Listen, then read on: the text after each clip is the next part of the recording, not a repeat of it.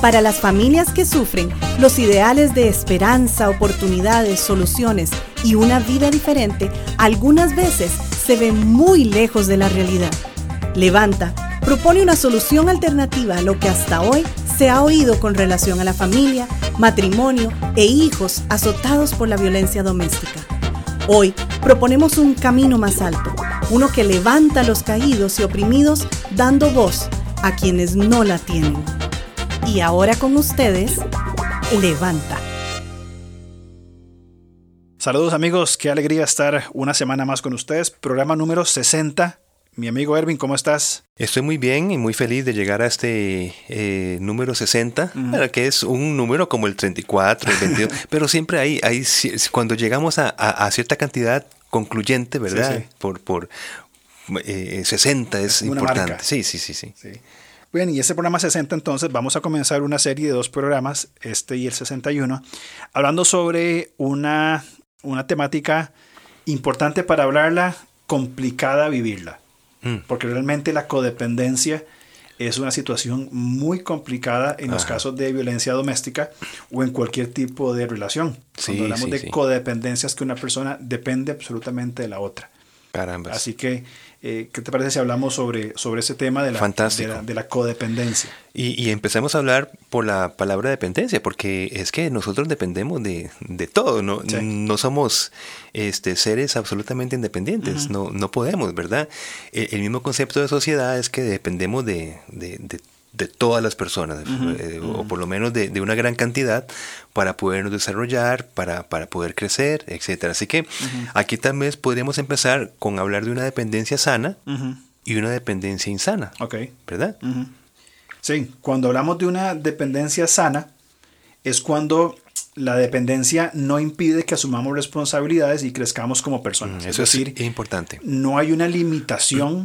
Eh, yo dependo de mi esposa, mi esposa depende de mí. Hablemos de una interdependencia sana, correcta y mutua. Eh, no me impide, sino que me apoya. Ah, ok. Ahora, ¿cómo entendemos una dependencia insana? Y tal vez dándole vuelta. Es cuando, cuando la gente es capaz de asumir responsabilidades y no lo hace por la influencia justamente de esa dependencia. Claro. Entonces, la dependencia sana es cuando permite el crecimiento. La insana es cuando hay una dependencia, pero donde sin esa persona, es decir, la, dependencia que tengo no me desarrolla, mm. sino que me hace cada vez más, más esclavo, este, con una autoestima más baja, este, vamos a ver, cuando las facultades, mis potencias están por debajo de lo que la otra persona asume que yo tengo que alimentarme de lo que la persona me alimenta a mí y no puedo desarrollar en mí mismo situaciones. Podemos hablar entonces que esta eh, dependencia insana es un patrón dominante dominado.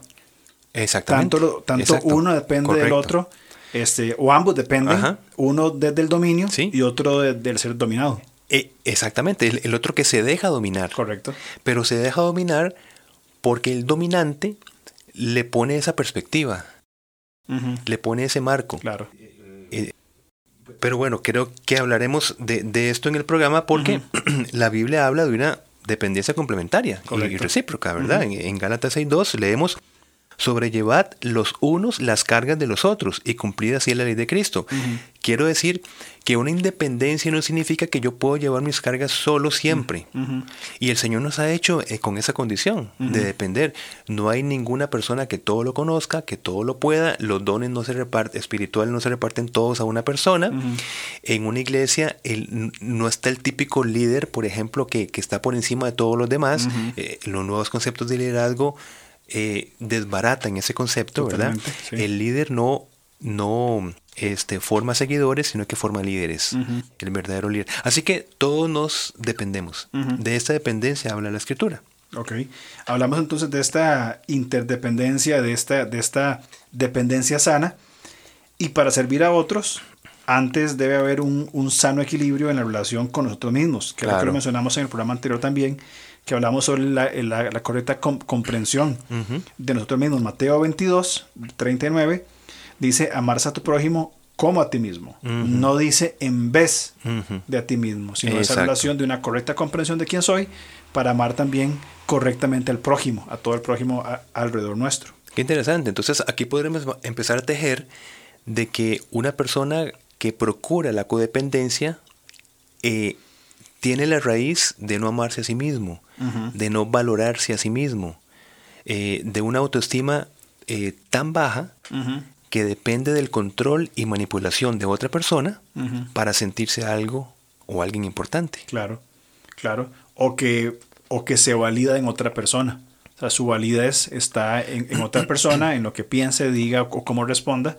Y es donde, eh, como mencionabas vos también anteriormente, donde se dan es, es, un escenario típico para un caso de violencia doméstica y abuso en cualquiera de sus formas, donde esa relación dominante-dominado eh, por el planteamiento eh, erróneo, manipulador, tergiversado del dominante sobre la persona que es, que es dominada y se genera esa codependencia. Necesito dominar, necesito ser dominado no por eh, placer, sino por un falso escenario que se presenta donde se minimiza a la persona que está siendo dominado, que está teniendo una dependencia al otro.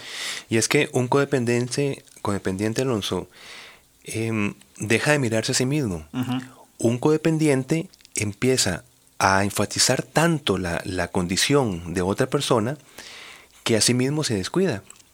Y, se, desvaloriza. El, típico caso de que yo no merezco tal cosa en función de eh, proteger, cuidar o alimentar a la otra persona. Em, simplemente aquí hablamos de un equilibrio. Nosotros como padres entramos en esa condición. ¿Qué damos nosotros como padres por nuestros hijos? Creo que la respuesta es todo, cualquier cosa. Totalmente. Pero esto no puede violar el principio bíblico amarás a tu prójimo como a ti mismo. Aun cuando no lo podemos entender o aplicar como padres, eso también es hablado a los padres.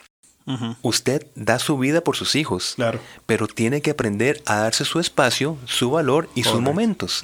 Así que, por ejemplo, si yo no me voy a dar un tiempo eh, este, eh, a solas, de vacaciones. Por ejemplo, eh, un chocolate en una familia con dos hijos. Bueno, lo parto a la mitad. Papá, ¿y tu parte? No, no, no, porque yo quiero que ustedes coman la mitad y mitad. El problema es que si yo no parto el chocolate entre cuatro personas, mamá, papá y los dos hijos, por ejemplo, le estoy dando un patrón equivocado a mis hijos. Un patrón ya de codependencia.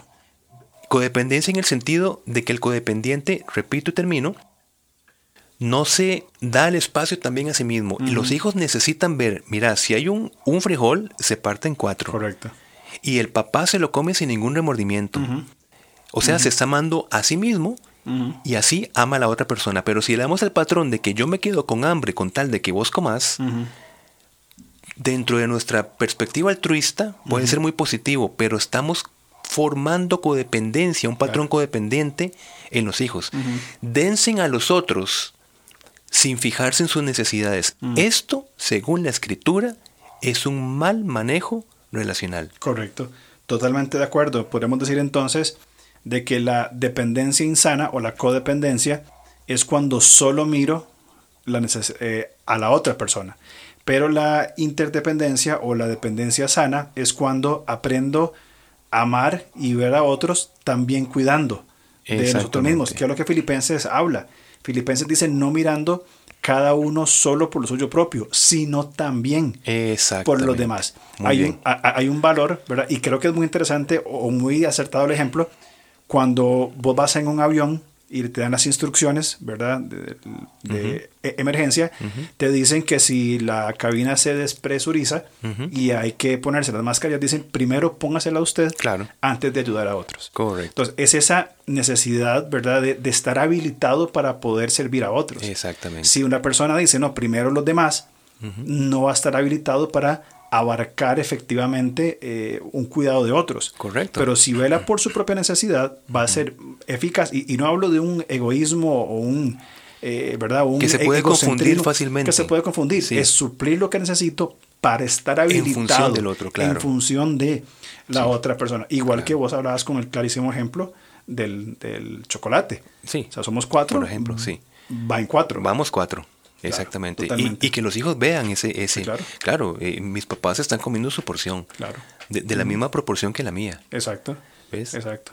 Está, no, eh, totalmente de acuerdo. Creo que es bien claro y bien importante caminar en esa dirección. Sí, es que, eh, por ejemplo, una relación insana es, es, cuando, cuando un cuidado excesivo, ¿verdad? Termina haciendo daño a ambas partes, ahí estamos con, con, un problema, ¿verdad? Eh, el cuidado sano se va a realizar conscientemente, ¿verdad? Y, y, y, cómo, cómo, llegamos a un cuidado sano cuando hay paz, cuando hay gozo, ¿verdad? Em, ahora, el cuidado, el cuidado insano procura que la otra persona dependa solo del codependiente. ¿Ves? Entonces, eh, eh, ahí está el problema de una relación mal enfocada en interdependencia. Cuando, si yo doy media vuelta, es como un líder, por ejemplo, que por muchísimos años ha hecho bien las cosas en, un lugar, en una organización, en una iglesia. La pregunta es, si esa persona no está, ¿la iglesia, organización, funciona o no funciona? Si la pregunta dice, si la respuesta es, no va a funcionar, significa que hubo una codependencia de los congregados hacia la persona que es líder. Correcto. Por eso es que te digo que un líder forma líderes, no forma seguidores. Exactamente. Si forma seguidores, cuando el líder se va, el proyecto se, va. Correcto. Totalmente de acuerdo. Es esa dependencia que proyecta.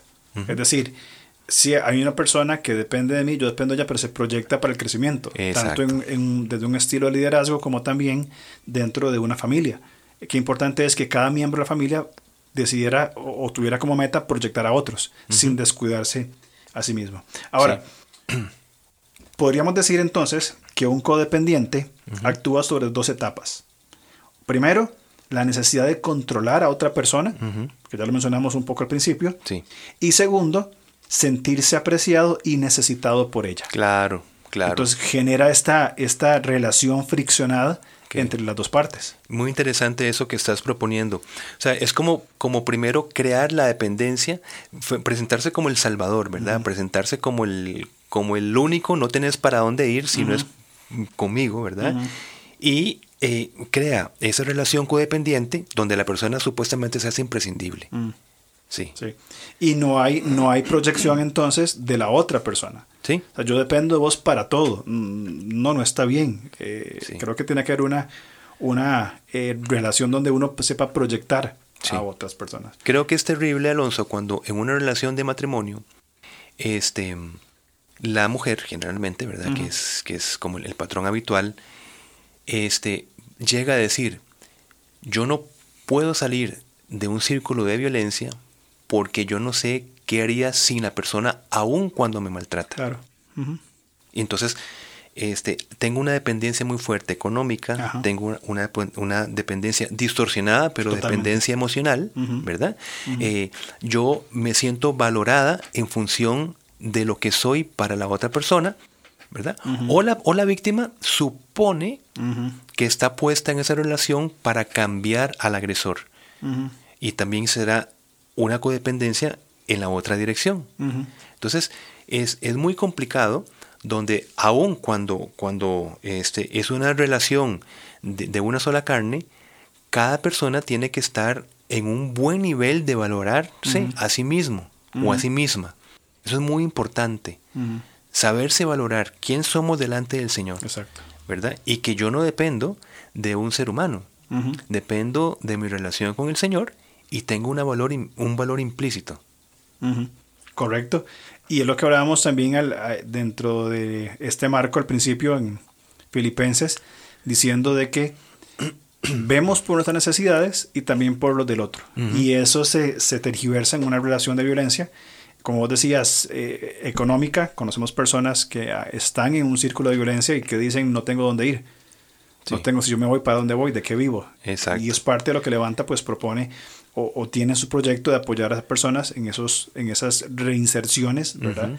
y eh, posiblemente, perdona, de, después, por decirte, de 10 años o, 15 años de, de, relación. Y uno se pregunta, pero en ese sentido, ¿cuánto se ha desarrollado en los últimos 10 años como, como persona? Exactamente. Como persona individual. Exactamente. Porque después de 15 años, una persona dice, no tengo hacia dónde ir, porque no tengo ningún desarrollo. Entonces, ¿qué tipo de relación para edificación? ¿Ves? Ha, estado usted. Claro. No tengo dónde ir, ¿qué hago? ¿Qué he hecho en los últimos 15, 20 años de mi vida? Exacto. Bien. Entonces, algunas disfunciones que desarrollan la codependencia, podríamos ponerlas desde otra perspectiva, Primero, un ambiente hipercrítico o controlador. Ajá. Bien. Eh, y hablando quizá un poco más enfáticamente en los niños, es un sentido distorsionado, y ya vos lo mencionaste con los ejemplos que dijimos anteriormente, creyendo de que son dignos de amor cuando hacen algo bueno por los Ajá. demás. Es un mecanismo eh, para sobrellevar el, el trauma por necesidades que no son satisfechas. Interesante. O sea, sí. Supercrítico significa si algo, algo bueno, entonces tengo valor. Claro. Y entonces así, cuando llegan a una relación, se encargan de hacer algo bueno por la otra persona, dejando de autovalorarse, Correcto. autoatenderse. ¿verdad? Claro, e- es, es un buen punto de una disfunción que desarrolla la codependencia en los niños. Y eso se da muchísimo este, en lo que vos decías, en relación padres e, e hijos, inclusive con hijos adultos, donde encontramos, por ejemplo, que, los, que alguno de los padres se entrega a muerte a sus hijos, ¿verdad? Como vos decías, todo el chocolate es para vos, todo, vos no levantás un plato en esta casa porque sos mi hijo adorado, pero al final el producto de esa relación es no solamente codependencia, sino un estado falso de que la persona eh, a quien recibe todos los beneficios, yo no tengo que hacer nada, yo merezco todo, soy el hijo de mamá, soy el hijo de papá, eh, y esta persona, usando una, una expresión, se convierte en un inútil, Sí, porque todo me lo dio mamá, todo me lo hizo papá, sí. no tengo carácter, no fui expuesto a situaciones difíciles, porque estuve siempre protegido dentro de esa burbuja. sí, no, y la, la palabra mm, fuerte, pero es así, es un inútil, o sea, no, Sí. no, no, no ha aprendido a ser útil. Eh, este, y por supuesto no puede desarrollarse para otras relaciones. Correcto. Bueno, y, y vos hablaste de un ambiente hipercrítico. Otro punto puede ser un abandono físico y emocional, ¿verdad? En la niñez. Porque va a provocar que, eh, que se evite estar solo, ¿verdad? Ahora, estar solo no es lo mismo que estar en soledad. Eso es importante, ¿verdad? Este, pero que, claro, un, un abandono físico y emocional en la niñez, este, em, provoca ese miedo, te repito, a estar solo, a, a esos espacios necesarios. Entonces, eh, yo no me encuentro conmigo mismo, yo no tengo espacio para mí mismo, ¿ves? Porque cuando tuve un abandono emocional, se piensa que estar solo, que se confunde con soledad. ¿verdad? Yo necesito siempre estar en una relación como sea. Claro, O sea, a- a- aunque me haga daño, porque tengo el temor de estar solo. claro. Eh, eh, espero que se haya entendido Sí, el punto, sí, ¿verdad? sí, es, es volver a vivir un- una experiencia amarga. Eh, Estuve solo por un abandono físico, emocional, no tuve compañía y siendo adulto procura cualquier relación, cualquier tipo de relación, inclusive una violenta, Con tal de no estar estar- de no estar solo. Y, es peor, ¿no? Ahora, se genera por una codependencia eh, que, no, que, que produjo este tipo de daños en la filosofía de vida de una persona. Correcto. Ahora, ¿qué problemas de autoestima eh, en la persona que es potencialmente codependiente podríamos encontrar? ¿Qué tipo de, de- de falencias, problemas? Sí, yo pienso que el, eje central, ¿verdad? De, la, de los problemas de codependencia es la autoestima, ¿verdad? Y, y- y la autoestima, como hemos hablado, es reconocer nuestro valor ni, ni más ni menos que otras personas. Es reconocer nuestro valor como personas creadas a imagen y semejanza de Dios. Todo ser humano tiene esa condición. Así que todos somos en igual de valor frente a Dios, no tiene acepción de personas. Eh, tenemos el problema de la autoestima. Nosotros somos valiosos, mira, Alonso, aunque nosotros cometamos errores, somos valiosos aunque tengamos sobrepeso, somos valiosos aunque estemos quebrados económicamente, ¿verdad? Aunque estemos arruinados. Ante esto nosotros podemos sentir, por decirte, eh, culpa, miedo, dolor, ira, pero la autoestima tiene que permanecer intacta. Claro. Así que el problema, eje central de la del problema de la codependencia en la autoestima. Y eh, el codependiente presenta dos extremos en su autoestima, ¿verdad? Sí, presenta dos extremos que tenemos que, que cuidar, ¿verdad? En el entendido de que nuestro valor está en que somos, somos creados a imagen y semejanza, de somos portadores de la imagen y semejanza de Dios, todo ser humano, Sí, creados por Dios. Claro. Desde esta perspectiva, entonces, una, un, un extremo de, de esta persona codependiente es que piensa que vale menos que otros. Ajá. Bien, que la baja autoestima inicia desde una familia disfuncional. claro. El niño es afectado por mensajes verbales o no verbales Sí, sí. que es menos Sí. que los demás. Sí. A ser castigado severamente al compararse con, con su hermano más inteligente, Sí, al, desvalorar eh, sus gustos inclusive. Dice, yo no soy como mi hermano. Yo no soy como mi hermana, yo soy más, más tonto, más inútil. No hay una afirmación de, de la persona, entonces se genera esa, e, esa codependencia. inclusive con, con, el programa anterior, imagínate que, que, tengamos un hijo extrovertido y uno introvertido. Y se le, le, decimos al introvertido, pero ¿por qué no sos como fulanito o fulanita que, que, de, que, que, no tiene problemas de, de, de, estar relacionándose con un montón de personas? Ahí está ese concepto que estás diciendo menos que. Eso, ese menos que es una es un pensamiento, es una, es una idea que entra en el desarrollo de la personalidad, sobre todo en la adolescencia, que está en una esponja de quién soy, ¿verdad? De dónde vengo, hacia dónde voy, ¿verdad? Imagínate ese momento y, de, y estar constantemente diciendo usted menos que, en un sentido comparativo. Eso produce un potencial codependiente. Claro. Y, y es muy, requiere mucha atención de los padres, y al menos desde mi perspectiva, eh, y creo que también vos, ¿verdad? Tenemos hijos extrovertidos e introvertidos. eh, mis hijas, una es introvertida, la otra es extrovertida. Y, y, si llegáramos a comparar una con la otra, indiferentemente en, en, cuál dirección, pero si se inserta ese concepto, es que ¿por qué no sos como tu hermana? Ajá. En cualquier dirección. Estamos generando esa, ese tipo de, de relación Totalmente. complicada, ¿verdad? Y un pensamiento... Eh, menos que. Que daña, un pensamiento uh -huh. del menos que. Ahora, el otro extremo ¿verdad? Por un lado, el que piensa que vale menos, uh -huh. está el que piensa que es alguien especial y superior a todos los demás por su uh -huh. personalidad. Correcto. Que también es otro problema, que dentro del sistema familiar les, se les enseña a los hijos a encontrar defectos en otros, uh -huh. aprendiendo que son inferiores a él. Vos claro. sos el mejor, nadie es como vos, más lindo, más talentoso, más capaz, mejor deportista, no hay nadie mejor que vos. Y en el programa este anterior hablábamos de aprender aprender a relacionarlos, ¿verdad? Que, uh -huh. que la, la, compatibilidad es un aprendizaje. Claro. Y el punto eh, culminante es no criticar, uh -huh. por ejemplo. Uh -huh. y, y, y, justamente si nosotros aprendemos, le damos ese patrón de crítica a nuestros hijos para que estén viendo las cosas negativas de otros en función de lo que supuestamente no tienen nuestros hijos, les enseñemos ese patrón de crítica. Correcto. De mirar a los otros por debajo de.